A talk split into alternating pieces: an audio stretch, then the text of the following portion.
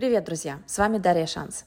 И сегодня я решила с вами поговорить о нарциссическом расстройстве личности, которое, согласно Википедии, характеризуется убежденностью в собственной уникальности, особом положении, превосходстве над остальными людьми, грандиозностью, завышенным мнением о своих талантах и достижениях, поглощенностью фантазиями о своих успехах, ожиданием безусловно хорошего отношения и беспрекословного подчинения от окружающих, поиском восхищения окружающих для подтверждения своей уникальности и значимости, неумением проявлять сочувствие, идеями о собственной свободе от любых правил и о том, что окружающие им завидуют, причем все – Нарциссические личности постоянно пытаются контролировать мнение окружающих о самих себе – они при этом склонны обесценивать практически все окружающее их на свете, идеализируя при этом то, с чем они ассоциируют самих себя.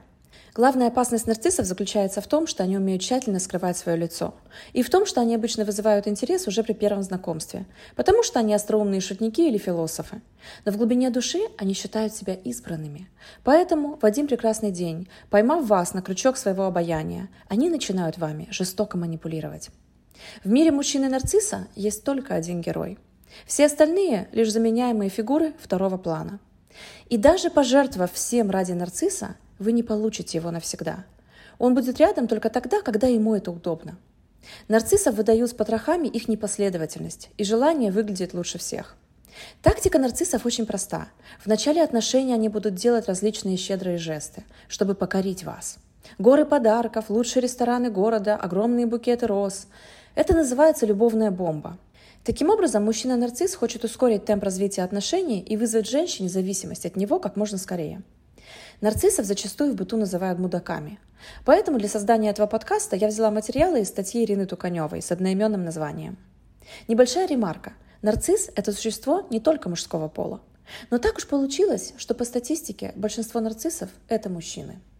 Проявляется нарцисс в отношениях и в отношении – Нарцисс очень харизматичен и в начале отношений может выглядеть как самый настоящий мачо. Симпатичный, обаятельный, интеллигентный, внимательный, производящий прекрасное впечатление, внушающий доверие и пользующийся успехом у женщин. Магнетическая привлекательность нарцисса для представителей противоположного пола зачастую кажется почти сверхъестественной. В чем же изъян? Изъян в душе. Вернее, в ее недостатке. Души у нарциссов нет. Недостаток души, друзья, это отсутствие совести и чувств.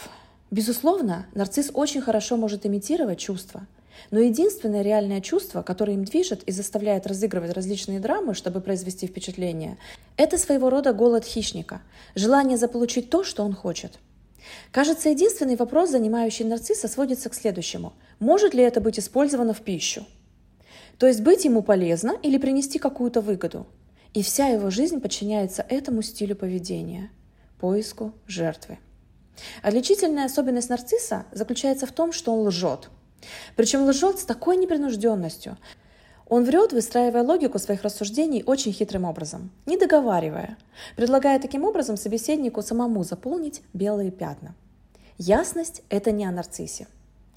Чувство вины у нарцисса, кстати, напрочь отсутствует, как и сочувствие, а также сопереживание – и манипулируя, он все время будет стремиться вменить это чувство вины жертве. Ты знала, на что ты идешь. Ты сама ко мне пришла. Это ты меня вынудила. Что ты ожидала, раз согласилась на такие отношения? Это все излюбленные фразы нарцисса. Манипуляция – это вообще основной стиль поведения нарцисса.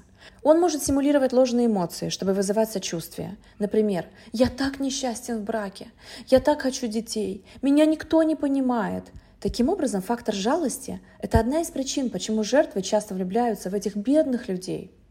Иногда нарцисс может с тяжким вздохом сказать «Ну вот такой я, ну что тут поделаешь?» Или «Я научился убивать чувства в зародыше, потому что я не хочу больше боли».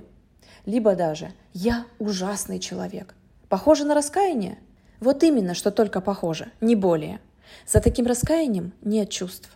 Раскаяние – это боль и сожаление от содеянного, и боль от невозможности изменить то, что уже произошло. Нарцисс не способен чувствовать боль в эмоциональном отношении.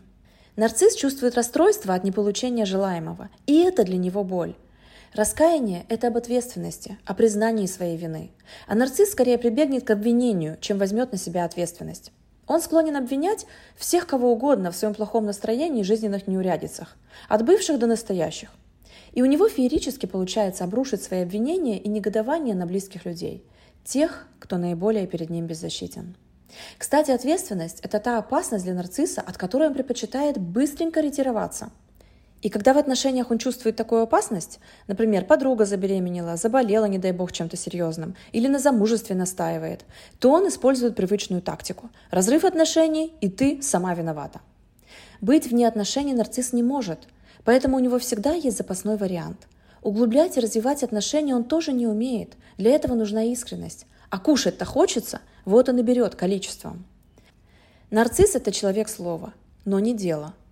Если у вас сложности, то он обязательно скажет что-то вроде «ты всегда можешь на меня рассчитывать» или «если что-то нужно, говори».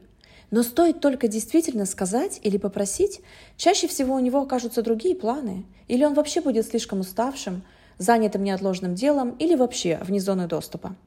И даже если он выполнит вашу просьбу, то он вам это еще припомнит. Чему можно поучиться у нарцисса, так это уделять нераздельное внимание объекту его интереса и тому напору, с каким он действует в достижении собственной цели. В наш век интернета все значительно упростилось в этом смысле для нарциссов. Имитировать чувства в интернете гораздо проще, чем в реальной жизни. Влюбленный смайлик, нарисованный букетик, песенка на стену, лайка поглаживания. Все это менее энергозатратно для нарцисса. Потому как основная его потребность в отношениях – это не давать, а брать.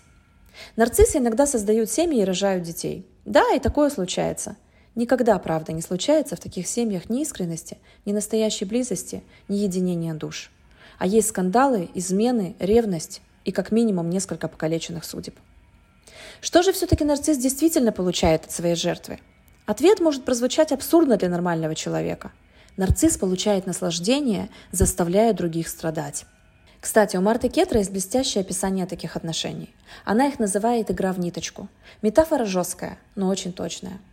Поэтому, прежде чем идти навстречу нарциссу, то есть эмоционально отзываться на его потуги вас завоевать, вспомните о том, что это очень плохая идея.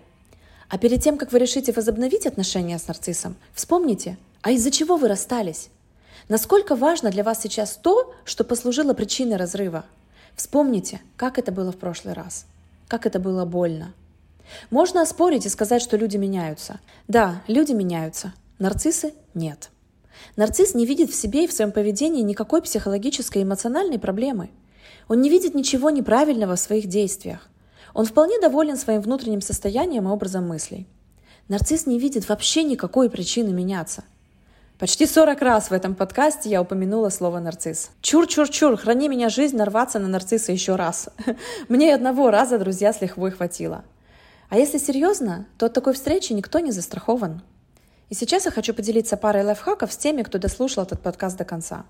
Во-первых, распознали нарцисса, включите инстинкт самосохранения и бегите, куда глаза глядят.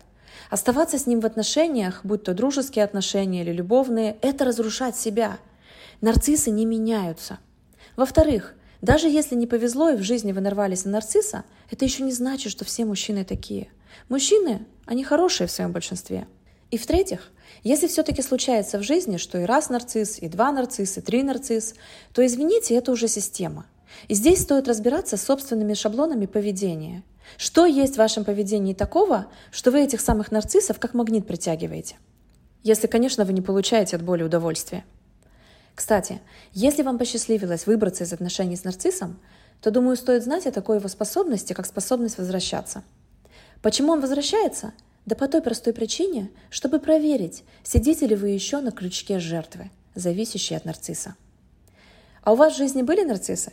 Напишите в комментариях прямо под этим аудио. Я отвечу каждый из вас. Большое спасибо за внимание. С вами была Дарья Шанс. Пока.